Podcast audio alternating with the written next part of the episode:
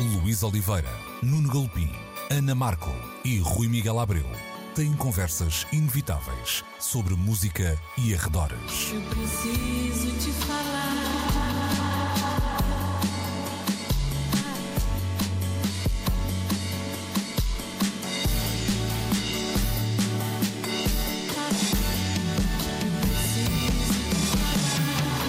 Agora na Antena 3. Precisamos de falar. Ho, ho, ho! Cá estamos para mais um Precisamos de Falar. é Natal, amigos. Feliz Natal, Rui Miguel Abreu. Feliz Natal, Nuno Galopim. Ora, boas festas. Um Natal feliz, também para o Luís Oliveira, que hoje não nos acompanha. Já se sabe que aquela barba ele tem de a pôr a render de alguma forma. Então, algum de nós tinha de ir fazer de Pai Natal. este ano, cada vez. É isso mesmo. Ahm, vamos E também. os, e os longos cabelos brancos, que E ele os- também e os ostenta. como é. longos cabelos Mas acho brancos. que foi isso que ditou a preferência. Ah, sim. Pronto, fica para o ano. Ahm, Nuno, tens que deixar crescer a tua barba e depois Tá- e tá- eu Está a também. acontecer, está a acontecer. Que o o Rui já teve a barba maior. O Rui já mas- teve- eu, já, eu já, eu já não a tive. Estamos todos a caminho. E depois tu, como é que vai ser? E depois eu também. Com, com jeitinho também Ela se faz consegue. Mamãe Natal. Mamãe. Natal. Natal, Merry Bad Christmas. Porque não? Isto, o Natal não tem que ser sempre igual. É isso mesmo. Olha, e se calhar até eh, aquilo que vamos falar dá uma, boas sugestões para prendas de última hora, porque ahm, vamos começar esta conversa de hoje por eh, dar conta de uma notícia ahm, que fala de como Oppenheimer, o filme fenómeno, ou um dos filmes fenómeno deste 2023, eh, foi editado num Blu-ray em 4, 4K e foi um inusitado sucesso de vendas nos Estados Unidos. Ou exatamente. seja, eh, inusitado na medida em que, epá, eu nem sei se nas eh, grandes superfícies comerciais ainda há Blu-rays à venda. Pois é que, Que nem dou por eles. Se nós deixarmos de ver os DVDs como um espaço uh, de, de escaparate, não é? É Nas verdade. lojas- onde é que eles andam? Mas eles existem, pelo menos nas lojas online. E eu acho que temos aqui mais um caso de uma morte anunciada em termos prematuros face à realidade do potencial de, de vida do, do, do formato e, e o sucesso do Oppenheimer agora nesta edição em Blu-ray 4K é prova disso.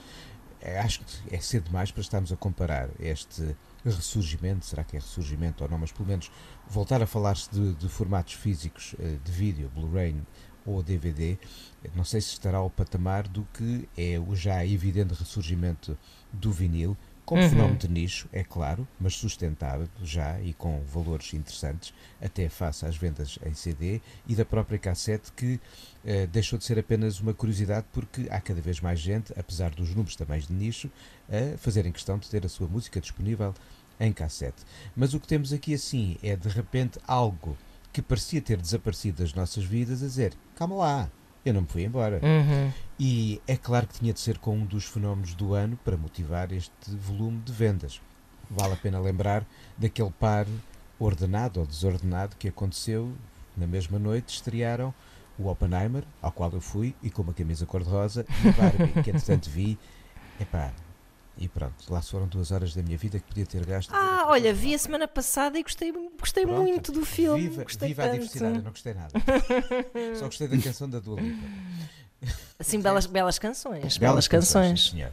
Uhum. Mas o, o, o facto é que a, a ideia de querer ter fisicamente qualquer coisa de que se gostou muito não desapareceu, se não desapareceu do consumo de música, volto a sublinhar, estamos a falar de universos de nicho, de dimensões de nicho. Claro. Se não desapareceu do vinil, se não desapareceu do CD, nem da cassete, porque é que haveria de desaparecer do- dos formatos de, de vídeo, do DVD e sobretudo do Blu-ray com, de facto, uma grande capacidade técnica de nos dar a imagem com um nível de reprodução de som, de som e de áudio muito bons. E eu, de facto, já andava a olhar aqui há uns tempos para as minhas prateleiras de Blu-ray e DVD e dizer, então, quando é que eu começo a ter de pôr uns em segunda e terceira fila para juntar mais uns? Ah, Hum. afinal, a coisa vai acontecer. A Vai ser questão- mais cedo do que tu pensavas, não é? Vai ser mais cedo. E olha, entre nós houve muito poucas edições este ano, mas um dos meus acontecimentos do ano na área da relação com o cinema foi uma edição recente de uma caixa que juntou os seis primeiros filmes do Pier Paolo Pasolini e que Uhum. vale a pena ver. Quem nunca viu o Passarinhos e Passarões, protagonizado pelo Totó, ainda não viu um dos melhores momentos da história do cinema italiano. Ora, lá está, lá está boas razões para, para, para se falar deste ressurgimento. Uh, uh, Deixa-me só acrescentar que o, o artigo uh, em que nos baseamos para, para lançar este assunto aqui no programa uh, refere uma que, que, pode estar na base deste, lá está, pequeno fenómeno de vendas. Não estamos a falar propriamente de como o papel higiênico desapareceu na pandemia, não é? Estamos a falar, mais uma vez, uh, referindo, estamos Será a referir a um já, nicho. Já o gastaram? Ainda não deve, não deu tempo ainda. Pois quer é. dizer. Devem, devem ter salas atulhadas ainda. De, Sim, de- sim. Isso Deve, dá, dá para fazer vestidos de noiva, como, como no tal canal o Jaquiná, Jaquiná, que tinha, tinha é, ótimos gosto de- vestidos de noiva feitos de lixo.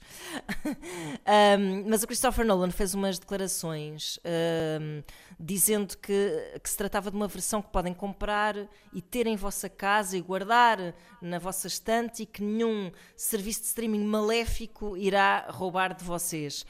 Uh, ele, obviamente, está-se a, a referir a uma gestão de, de- do arquivo destas plataformas de streaming. Os, os catálogos ora têm ou deixam de ter. Não é?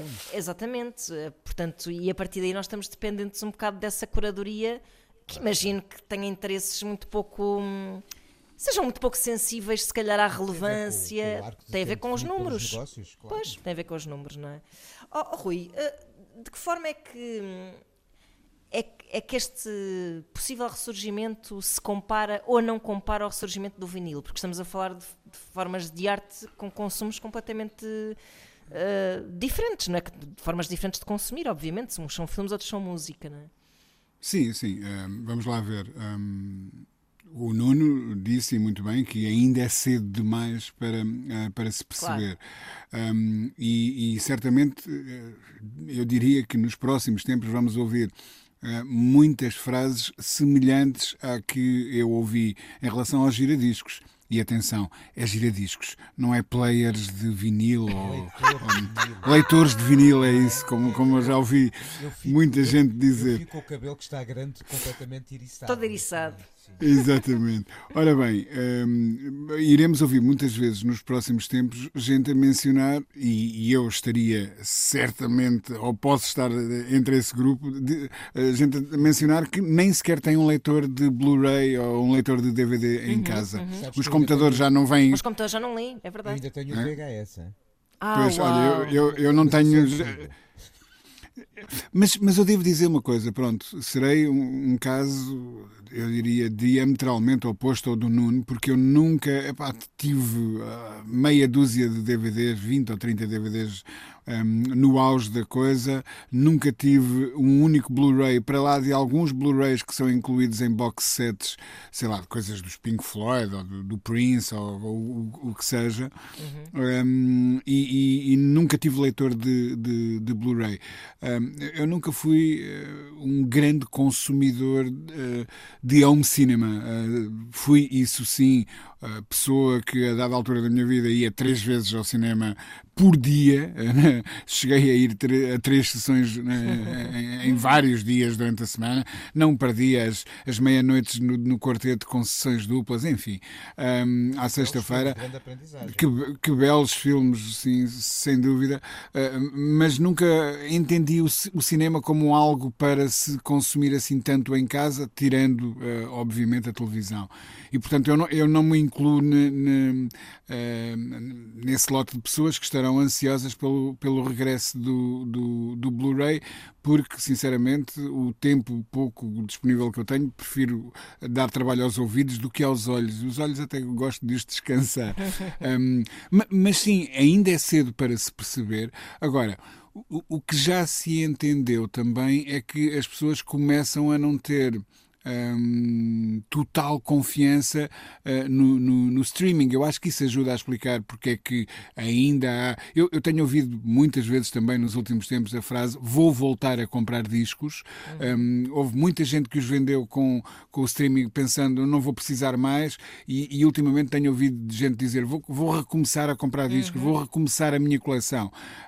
E, e, portanto acredito que algo semelhante possa acontecer com os DVDs e com, com o Blu-ray, sim. Uh, mas ainda é cedo, serão primeiros sinais de tal coisa, mas, mas ainda é cedo, sim. Uhum. Há uma coisa, por acaso, eh, isto não, não está. não veio a propósito, quer dizer, vem a propósito, apesar de não estar relacionado com esta notícia propriamente, mas saiu há pouco tempo um artigo, acho que foi na Visão, um, a comparar, a fazer, é, com um estudo que comparava o que é que se retém da leitura num suporte digital e no suporte de papel. Ah, E era interessante porque os números, então a nível de, de entre estudantes, acho eu, era, era tipo 0 contra 100%, ou seja, o que se lia no digital desaparecia da nossa memória muito mais rapidamente do que, do que no papel. E, e, Isso e, é muito e eu curioso. estava a fazer um exercício interessante de, de reflexão, a pensar em como isto se aplica-se a livros e aplica-se a discos e aplica-se a DVDs, que é tudo de facto. hum, imagina a relação que tu tens com um livro, a, a- a própria forma como a informação te é passada por um livro que tu manuseias, eh, cujos cantos dobras, que tem uma capa que, que te acompanha, não é? Uma imagem visual que te fica na memória. Hum, a, a associação entre sítios onde tu leste aquele livro. eh, a mala onde tu o enfiaste e É onde se verdade, amascou é a capa, tudo isso são auxiliares, creio eu, não é? Agora olhando para este estudo, auxiliares depois a que o seu conteúdo seja também retido pela tua memória. E, e quando tu estás a ler um livro num Kobo ou num Kindle, hum, não existe isso, não é? Não existe essa hum, Não, familiaridade com o objeto.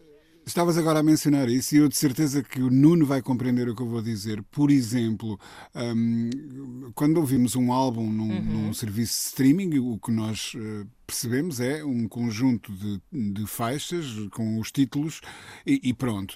M- Mas quem se habituou, habituou, como é o meu caso e o do Nuno também, insisto, hum, a ouvir música em vinil, nós sempre tivemos uma relação visual no sentido de nós sabemos que aquela faixa é a faixa mais longa do disco, Exato, Uh, sabemos que, um, porque as espiras mudam de cor, uh, que a meio tem um determinado solo ou, ou uma quebra no arranjo ou uma coisa qualquer. Portanto, nós uh, tínhamos também uma relação visual com, com a música nesse sentido. Uh, sabíamos que num determinado álbum, do, sei lá, dos Smiths ou, ou, ou fosse de quem fosse, havia uma faixa mais longa, uma faixa mais curta, um, entendíamos imediatamente a divisão entre o lado A e o lado B, e isso, como tu dizes, ajudava a construir uma relação com com a música tal como inscrita naquele objeto em, em- em concreto. E de facto isso desaparece do, do, do, do streaming. Nós não sabemos, ah, a menos que ouçamos muitas vezes um disco, imediatamente qual é a faixa maior no, no, num álbum quando ele nos aparece no streaming, a menos que vamos lá conferir. Uh, em alguns casos, a menos que a gente lá vá conferir hum, uh, as durações, mas não é esse tipo de relação que nós temos.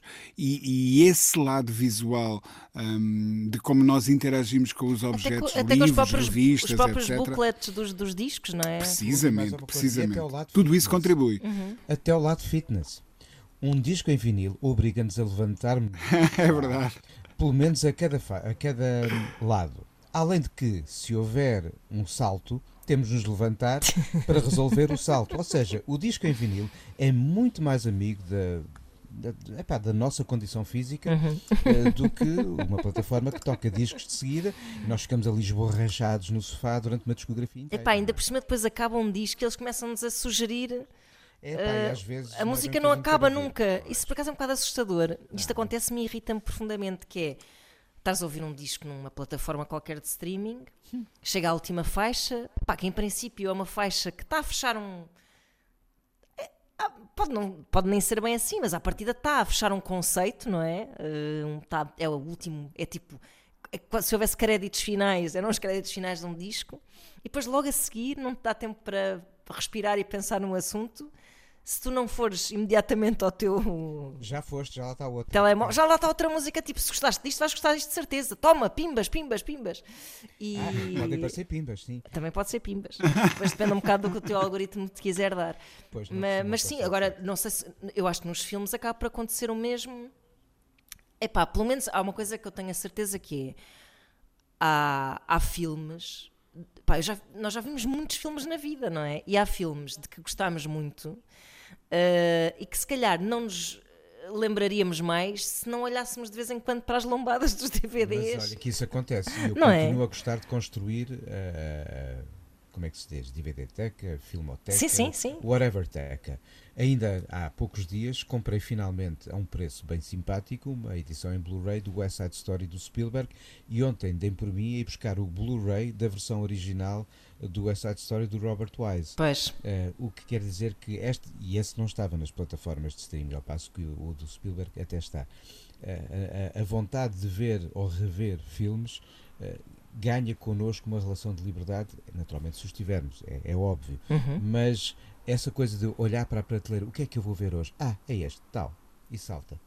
pois é, Faz isso aí. parte, Pois faz, faz. parte de uma forte, uma, uma maneira de, de consumir eh, cinema que, que me agrada muito. Uhum, sem dúvida. Se calhar agora para nos. hum, Pronto, para, para nos. E já sabem que no sapatinho do Nuno podem sempre meter mais uns quantos Blu-rays, não é? Ora, aí está. Sim, Blu-rays, vinil, discos, a chatice depois é. O difícil é. Ah, esse já tinha. talão Pode-se sempre talão de troca, é isso, Viva talão é de troca. mesmo. Claro. talão de troca. Agora, se calhar, vergando-nos a- a- às plataformas às quais não conseguimos escapar, olhávamos aqui para alguns números interessantes eh, relativos ao consumo de streaming, Vamos lá nisso. precisamente na, na plataforma Netflix, hum, e há alguns dados eh, interessantes. Hum, eu, no Washington Post eram eh, elencados uns quantos, ah, alguns se calhar não. Talvez só um que não vale a pena aprendermos muito com eles, mas basicamente é referente que Gilmore Girls, uma, uma série que marca um tempo hum, a partir do momento em que estreou na Netflix, eh, tornou-se um pequeno fenómeno de, de visualizações, o que é interessante, mas, mas não nos prendamos com esse detalhe. Eu acho que há aqui questões assim, se calhar, mais relevantes para, para refletirmos. E vou eh, dizendo cada uma delas e vocês dizem o que vos aprover acerca destes dados. Presente. é isso. Um, programas uh, sobre uh, mulheres um, guerreiras, por assim dizer, um, foram programas muito vistos que se deram muito bem uh, este ano na Netflix. Portanto, as heroínas estão em voga. Não há muito para dizer sobre isto, parece-me o que título é. de um álbum do Prince, Sign of the Times, e acrescente e ainda bem. Exato. Mas, mas- É mas isso, é, é? é- é isso que o Nuno diz, é mesmo Uhum. um sinal dos tempos. Temos ouvido falar de empoderamento, igualdade, eh, não é? Igualdade. Uhum. eh, ehm, pá, tanto nos últimos tempos, eh, é uma luta presente, necessária, urgente, eh, que eh, se calhar tem reflexos até nos hábitos de consumo nas, nas plataformas de streaming. Acho que isso ajuda a explicar, sim. Acho É um sim. sinal dos tempos, claro. Eu, eu, outro dia, eu acho que pronto, nós estamos sempre aqui com esta conversa e já reparámos que no nosso próprio discurso uh, já houve muita coisa que mudou. Aliás, não no nosso discurso, mas na forma como nós debatemos as questões, não é? Ainda outro dia dizíamos, parece que há, há assuntos que são cada vez menos assuntos isso é um ótimo sinal. Exato. Mas outro dia falava com, um, com a minha editora, uh, portanto, livros para garotos, e, e ela dizia que os livros para miúdos com heroínas ainda não uh, são muito apreciados pelos rapazes. É interessante. Ou, por outro lado, os pais não se lembram sequer de que eles possam ser uma fonte de interesse. Um, houve uma senhora que na Feira do Livro deste ano disse: Ah, tenho um miúdo de. está a começar a ler, tem seis, anos ou sete, ou o que era, e, e ele quer assim aventuras. O que é que tem aí? E ela começou a mostrar livros de aventuras com miúdas, heroínas. E a senhora disse assim: Não, não, mas raparigas não. Ele é um, é um livro para um rapaz. Ah, portanto, isto ainda subsiste.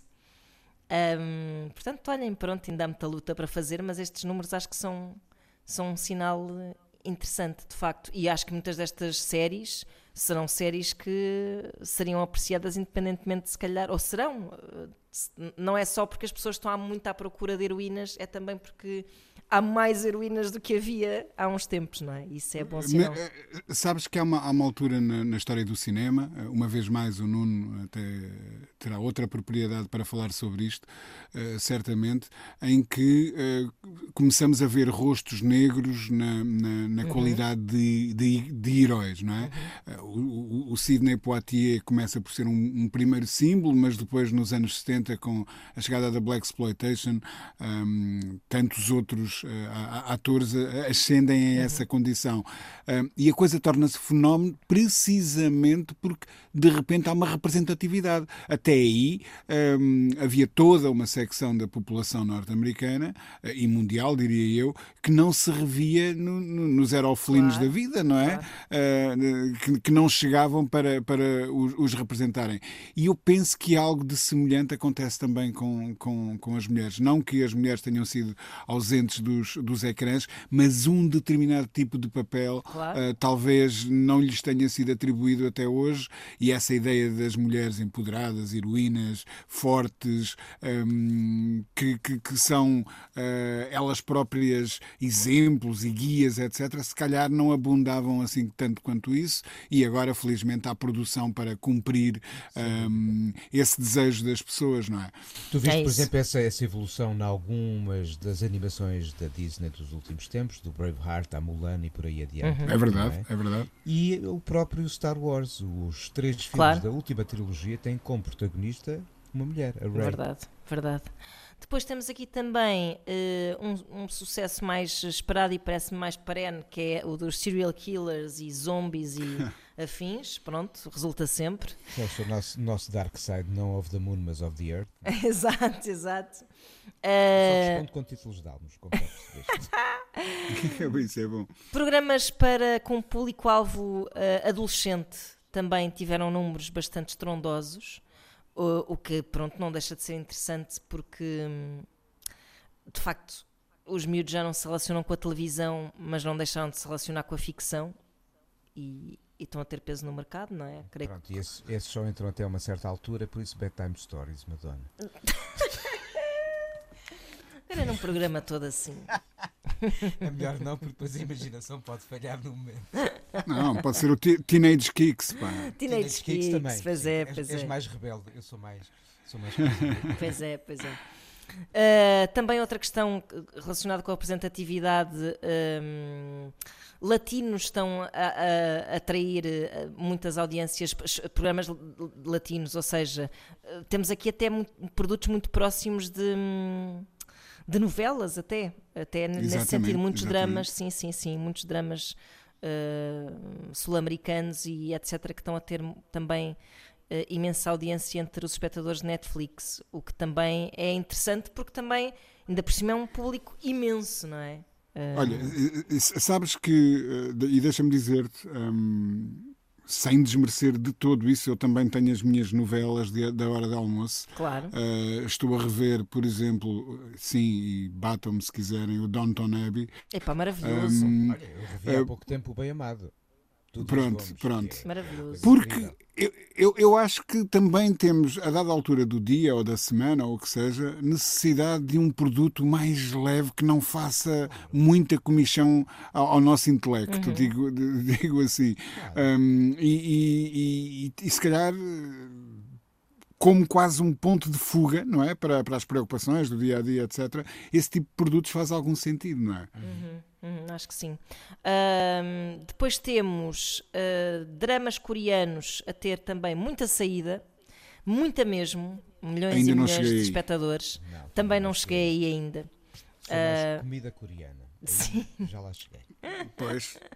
Kimchi. Mas, mas é incrível como a, a ficção coreana mudou muito o jogo e aliás o, o Squid Game versão reality claro. show que não é uma produção coreana é uma produção uh, americana americana ou inglesa olha por acaso agora a inglesa inglesa acho que é uma produção britânica um, tá, também está a ter um sucesso tremendo, tremendo mesmo tremendo, tremendo. Pois, pois. mas a qualquer loja de, de, de discos ou isso, e o espaço para o K-pop. É claro. É pois era o que eu ia mencionar, é, isso, é o exemplo do K-pop, uhum. exatamente. Uma vez mais, há uma cultura longe dos eixos centrais que entra nos hábitos de consumo pela música. Uhum. Como é que a Islândia entrou nos eixos do turismo jovem dos últimos 20 anos?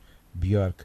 Como é que houve um surgimento de atenções para com a própria França? Foi depois do French Touch Uhum. nos, nos, nos 90, não é? A música tem um papel muito importante para abrir a porta para as nossas atenções para outros espaços das geografias do que está a acontecer pelo mundo. Uhum. E, Ah, e é curioso que já não é nem um nem dois adolescentes. Eh, Eu lembro-me, enfim, eh, de dar aulas na ETIC. eh, em, eh, O facto de eu dar aulas na ETIC, ou de ter dado muito em tempos, em, levava-me a tomar contacto com um público mais jovem e os seus, os seus hábitos, e todos os anos eu era surpreendido por, em cada turma eh, a que eu dava aulas, haver eh, dois ou três, um ou dois ou três alunos eh, que, que confessavam ou admitiam estar a estudar japonês a dada altura da, da- da vida. E, e ultimamente tenho ouvido isso hum, com coreano, eh, de adolescentes que tomam como eh, missão ir aprender eh, coreano, o que eu acho uma coisa extraordinária, incrível. mas também um sinal de, de, de algo maior com, que,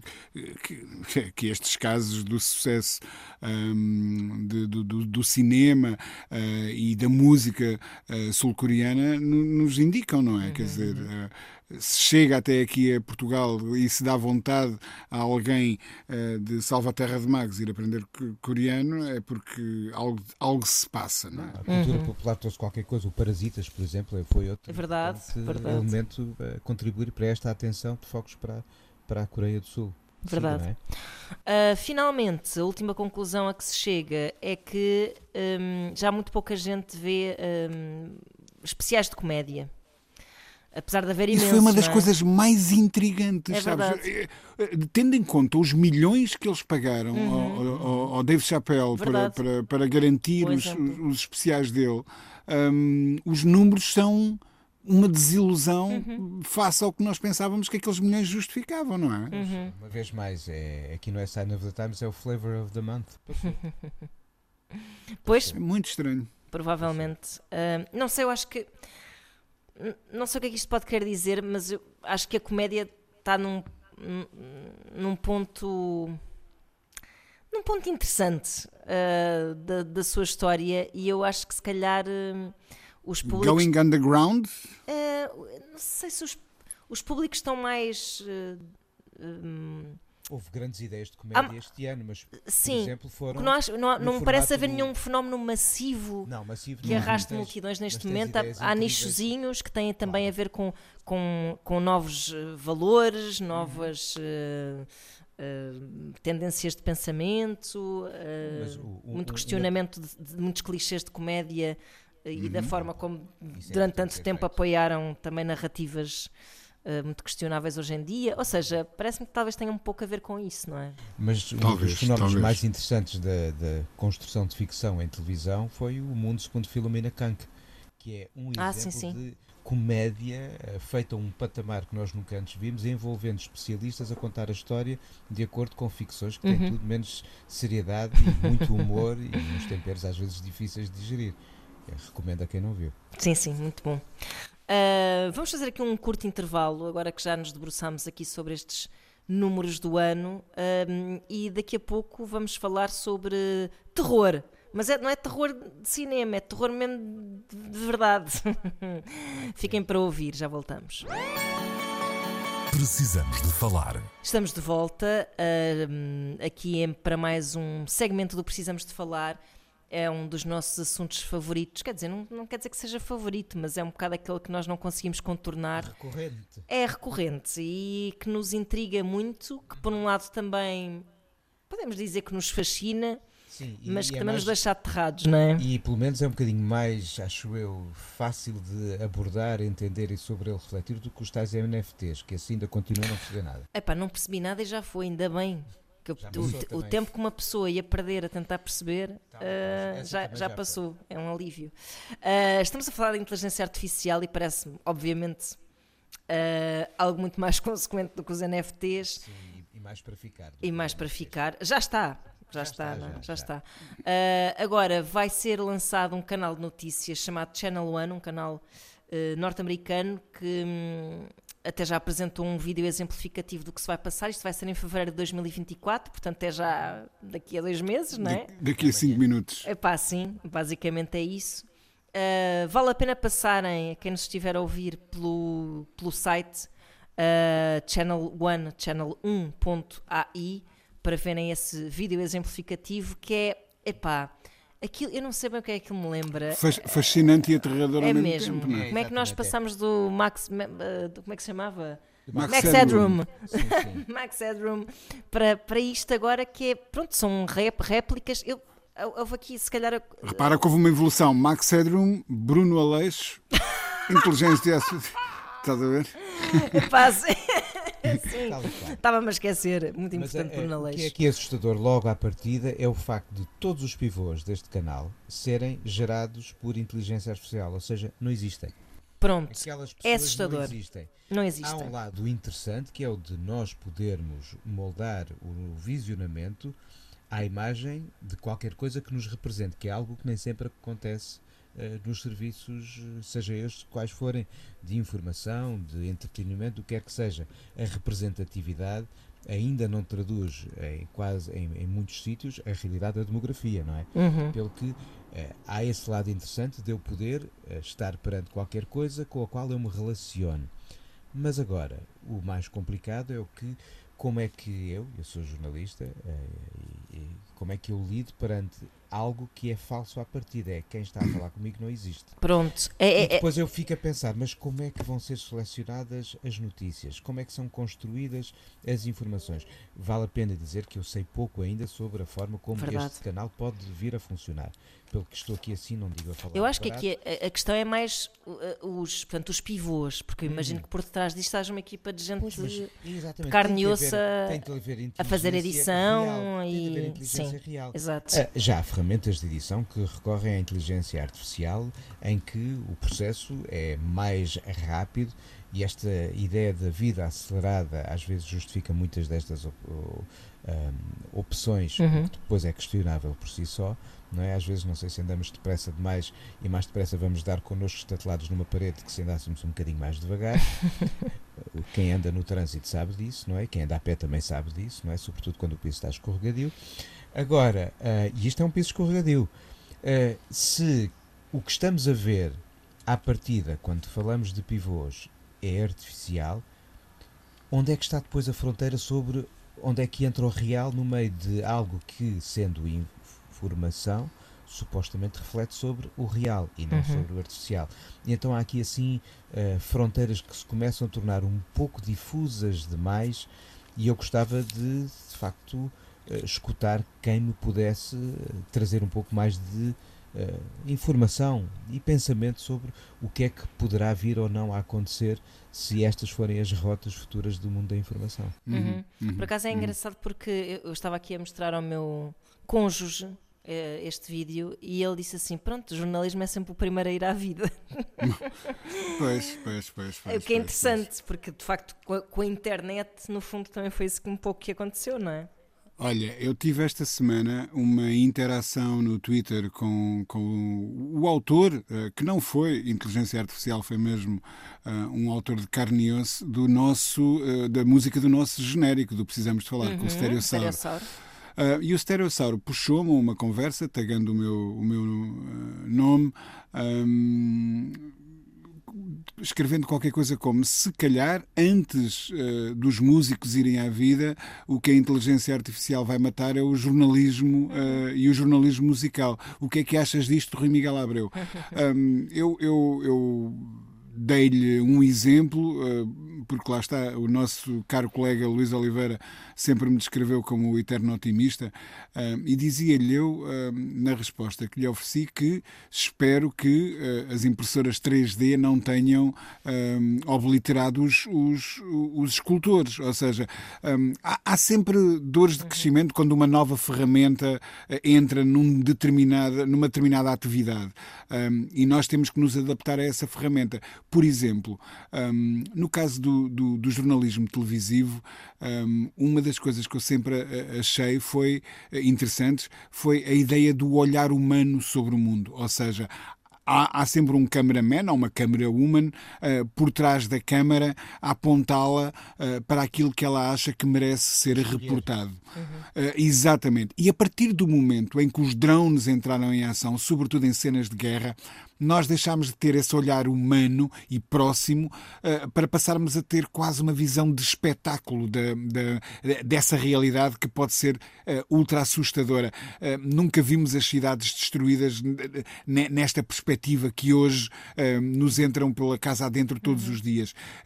e aí está um exemplo de como uma ferramenta nova alterou uma prática que nós tínhamos como estabelecida vai acontecer a mesmíssima coisa com esta história da, da inteligência artificial um, e, e, eu quero acreditar que nós vamos entender isto não como um fim em si, mas como mais uma ferramenta.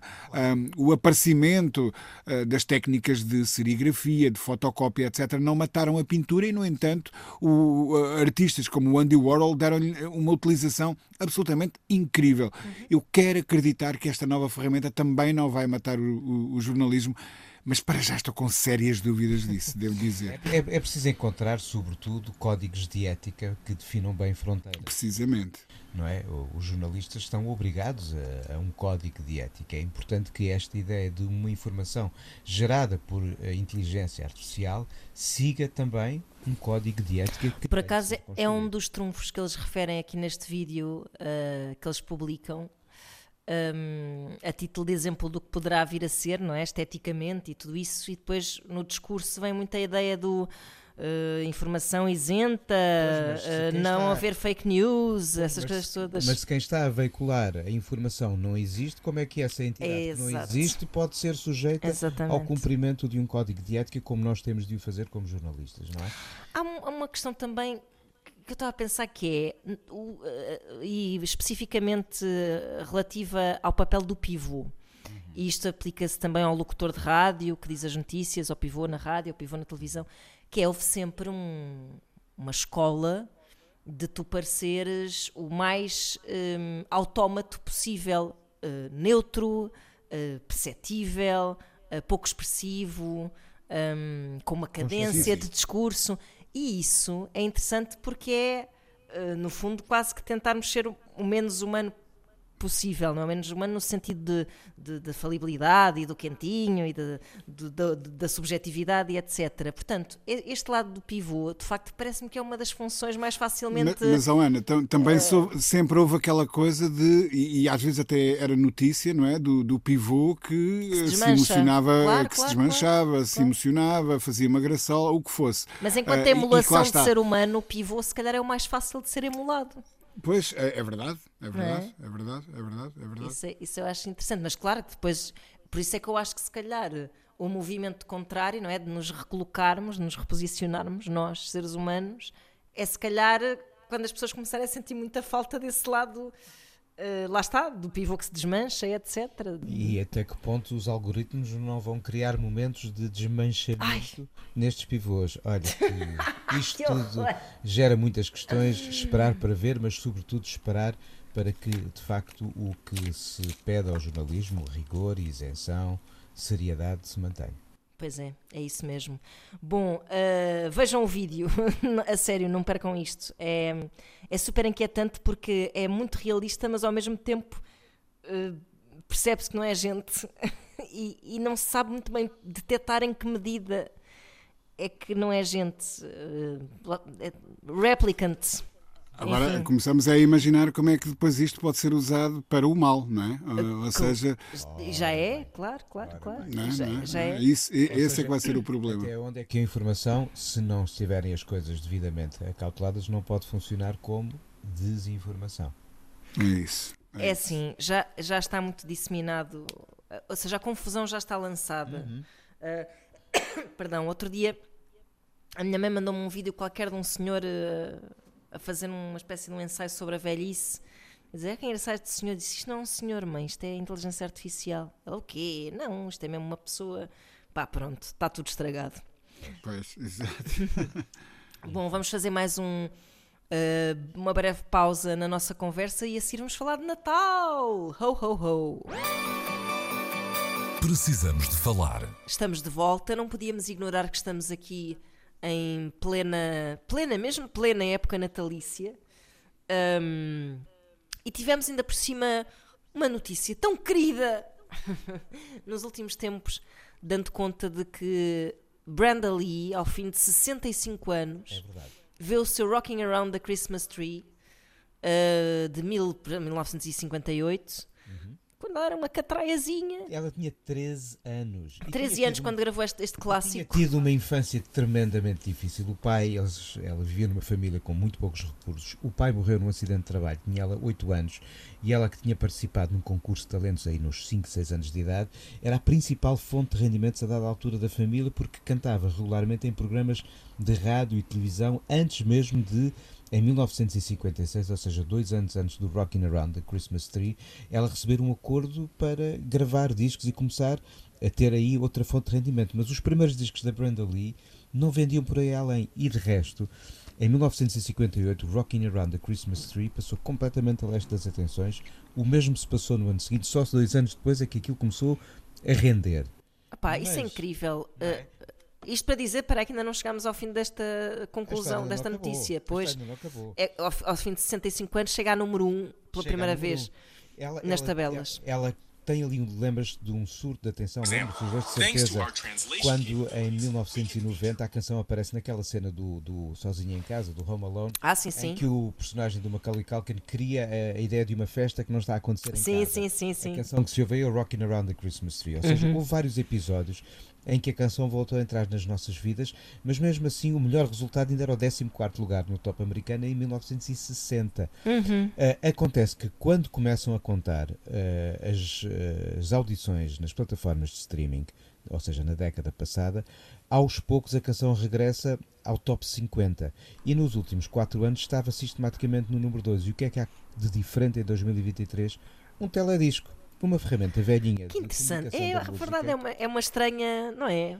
E aqui a vemos, nos seus, na altura 78, ela agora já tem 79 Uhum. anos, a cantar uh, Rockin' Around the Christmas Tree, mas a gravação que lá está é da gaiata de 13 anos. Pois. E é uma história bonita. É uma história bonita e, e também me faz pensar, e juntem-se a mim neste pensamento, que é que é preciso para que uma canção de Natal entre para o canon natalício? Qual será o ingrediente? Para já 65 anos, uh, nem sempre. Recuo crítico. É- é- é difícil explicar o que é que funciona. Olha, por exemplo, há uma outra que todos nós conhecemos que nasce quando um rapaz chamado, vou dizer o nome dele artístico em inglês porque eu nunca sei dizer o nome grego original, o George Michael, está a ver um jogo de futebol em casa dos pais, ali em 1984. A meio do jogo levanta-se, vai para o quarto, toca umas notas num sintetizador que ele tinha e pumba, sai um Last Christmas. Pois. É claro que sai uma melodia, ele quando vai para o estúdio para gravar, ele grava tudo e canta tudo sozinho e produz tudo sozinho. Ele decora o estúdio com bolinhas e fitinhas de Natal para criar o ambiente, depois junta aos sininhos e aquilo parece que vai ser número um, mas ele era um espírito solidário, resolveu cantar no Do The Noites Christmas dos Bandete que lhe roubou o número um do Zoam. Epá, pois. Bom, Não é? se ele não tivesse aparecido lá a cantar, aquilo seria número um na mesma, não é? Seria número um na mesma, por isso ele foi Portanto- número um, mas não com. Mas eh, essa canção nunca mais. É tão peganhenta, eu diria, é tão deliciosamente peganhenta que nunca mais nos abandonou. Pois, até, O Last Christmas do Zoam. até Agora- fazendo o Armageddon, não é? Mas tens de tudo nas canções de Natal. E, e- e vale a pena sublinhar aqui uma coisa: canções de Natal ao jeito da cultura branca ocidental. Uhum. Porque estamos muito a funcionar em função eh, do que são ecos ainda dos cânticos da Europa Central e do Norte do século XIX e depois da forma como aqueles filmes mais clássicos de Natal de Hollywood dos anos Pois. 30, 40 e 50 sublinharam essa tese mais conservadora. Porque se pensarmos bem, olha, vamos até eh, ao Rio de Janeiro, vamos até às praias do litoral de São Paulo em Santos, ou vamos ao Nordeste brasileiro, o Natal ali é bem quentinho e faz-se na praia, ou pelo menos podemos ir à praia na véspera no próprio dia de Natal Uhum. não é? Eh, nós estamos a usar sempre muito o paradigma eh, clássico europeu e norte-americano para medir o que é essa coisa da canção de Natal. Sim, Agora, toda a estética, sim. Há um espírito que tem a ver com, e isso aí tem a ver naturalmente com a fundamentação cristã da ideia do Natal, mas que não impede as canções de Natal de de repente vestirem outras relações com até o universo ao seu redor. Eu nunca esqueço, ao contar estas ideias de como o Natal pode olhar para o mundo à nossa volta e retratar o que somos além dessas vitaminas originais da quadra natalícia, como o, o James Brown, que editou três discos de Natal entre 66 e 70 e de resto a partir dos anos 90 ele fez questão de realizar sempre um encontro de Natal num teatro uh, na cidade onde vivia para oferecer presentes a, a, a crianças carenciadas ali da, da, região ele morre no dia de Natal também, tal como o George ah. Michael, curiosamente, não é? Mas o James Brown tem entre os seus discos de Natal canções que não só respeitam estas imagens clássicas da quadra, como olham para uma realidade social. No caso dele, a realidade social do que era ser afro-americano uh, nos anos uhum. 60. O Santa Claus Goes Straight to the Ghetto acrescenta qualquer coisa à ideia clássica da canção de Natal, por exemplo. Claro. Rui, como é que tu te relacionas com este, vá, vou dizer um género, mas não é um género, obviamente. Olha, é uma temática. Hum, não sou praticante, até porque uh, vivo com gatos da, da, arte de construir árvores de Natal em casa. um, o meu cão, por exemplo, não tem por hábito meter-se com a árvore de Natal, porque senão também era uma desgraça. Uh, mas uh, e, e, não sou um grande praticante do Natal em geral, uhum. excetuando duas coisas. Um, gosto de uma mesa farta, mas devo dizer que gosto da mesa farta o, ano todo, inteiro, não, não, não, não, especialmente nesta altura, um, e gosto sobretudo da música. Uhum. E, portanto, compreendo perfeitamente que um, as pessoas entendam que é na música que encontram uma mais direta representatividade do suposto espírito que deveria um, animar esta época, não é? Uhum. E, nesse caso, durante anos era uma tradição uh, na minha casa rodar uh, o, o, álbum de Natal do Phil Spector, um, ehm, claro. que, eu, que eu acho absolutamente incrível.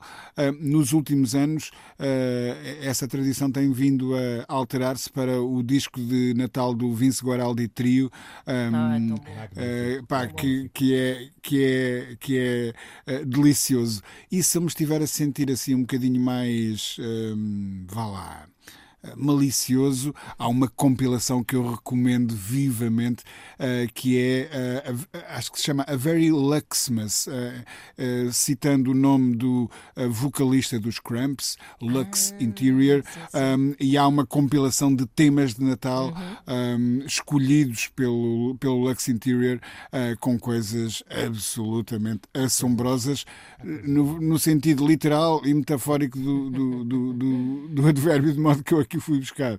Um, mas sim, uh, gosto muito da música de Natal, compreendo que as pessoas nesta altura do ano gravitem para esse tipo de, de sonoridades.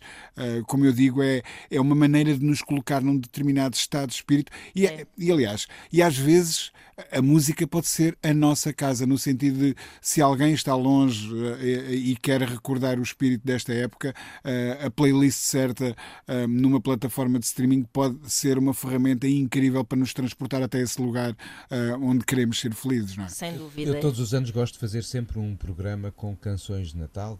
Houve várias edições das páginas amarelas com o Álvaro Costa a celebrar isso, agora tenho muito isso também no Giradiscos e tento trazer estes olhares sobre o Natal, mas com uma relação com a música que eu gosto de ouvir. O deste ano, eh, na Antena 1, e foi emitido esta semana, tinha desde uh, os Ravenettes, uhum. francesa Clara Luciani, os Metronomy, eh, que pegaram numa canção dos anos 60, transformaram-na num, num cântico natal, mas com um teledisco em que eles parecem estar a ver um momento mais aborrecido das suas vidas, o que é divertidíssimo. Ou tens os Eels a cantar o Christmas is Going to the Dogs, os The Shins e por aí adiante. Ou seja, eu gosto desta ideia de encontrarmos sempre outros pontos de vista, de acordo com a personalidade dos artistas e o espaço e o tempo onde estão, para refletirmos sobre canções de Natal, sendo que sou um fã defetível do álbum do Slow e da caixinha com os EPs do Sufjan Steven. Epá, sim, maravilhoso, isso, sem dúvida. Esses uh, bons exemplos. Eu, por acaso, eu, eu, eu sou uma. Eu tenho uma grande, um grande fraquinho pelos clássicos demasiado brancos uh, cantados pelo Bing Crosby. Uh, tenho mesmo um grande fraquinho por esse. Sim, o Little Drummer Boy dele é das coisas mais e, e arrebatadoras que existem. Bowie, e o dueto com o David Bowie é espetacular. Mas claro. tem, tem muita graça e gosto muito quando entra aqui assim uma pitada de subversão, como fizeram os Pop Del Art quando criaram o Little Drama de drama e não do drummer de baterista Boy. Já agora, deixem-me dizer, aqui puxando a brasa à minha sardinha, que amanhã uh, dia 25 de dezembro à meia-noite, vai passar um especial de Natal Uh, que eu fiz, uh, na verdade, originalmente há seis anos, mas não perde o prazo porque o Natal epá, vai dar sempre tudo ao mesmo, não é? Dando para... É, é quando a Ana quiser, não é? Exato. Que fiz com o Luís Leal Miranda e com a sonoplastia do Walter Santos e que, além de ter algumas reflexões um, tolas e cómicas e neuróticas acerca do Natal, tem uma bela banda sonora onde se incluem algumas das coisas que nós também já referimos aqui, uh, incluindo Beck, Misfits, Tom Waits, Sufjan Stevens, enfim, muita coisa boa para ouvirem uh, na, na noite de 25 para, para 26, Vou dia 25 à meia-noite. Escuta, chama-se Fantasias de Natal. Um, já tenho banda sonora este ano. Pronto, é isso. Uh, também está, creio eu, para ser ouvido em antena3.rtp.pt. Uh, ah, está feita aqui a minha autopromoção. e, e se calhar, olha, despedimos-nos agora nesta toada natalícia. Um, Desejo-vos um Feliz Natal, meus caros colegas. Ora, para ti também. E, e estaremos e de volta. E, e, para o Luís e para o Nuno. também, é claro, claro, claro. Bom Natal, boas rabanadas e e outras comidas deliciosas. E para a semana acho que temos de fazer aqui um bocado de ajuste de contas com o ano, não? Para a semana temos de é, fazer é, o balanço é do ano, é, é isso mesmo. Não percam, precisamos de falar, uh, porque vamos falar de, das coisas que marcaram o ano de cada um de nós aqui deste painel. Beijinhos, Feliz Natal, até para a semana. Precisamos de falar com Luís Oliveira, Nuno Galpim, Ana Marco e Rui Miguel Abreu.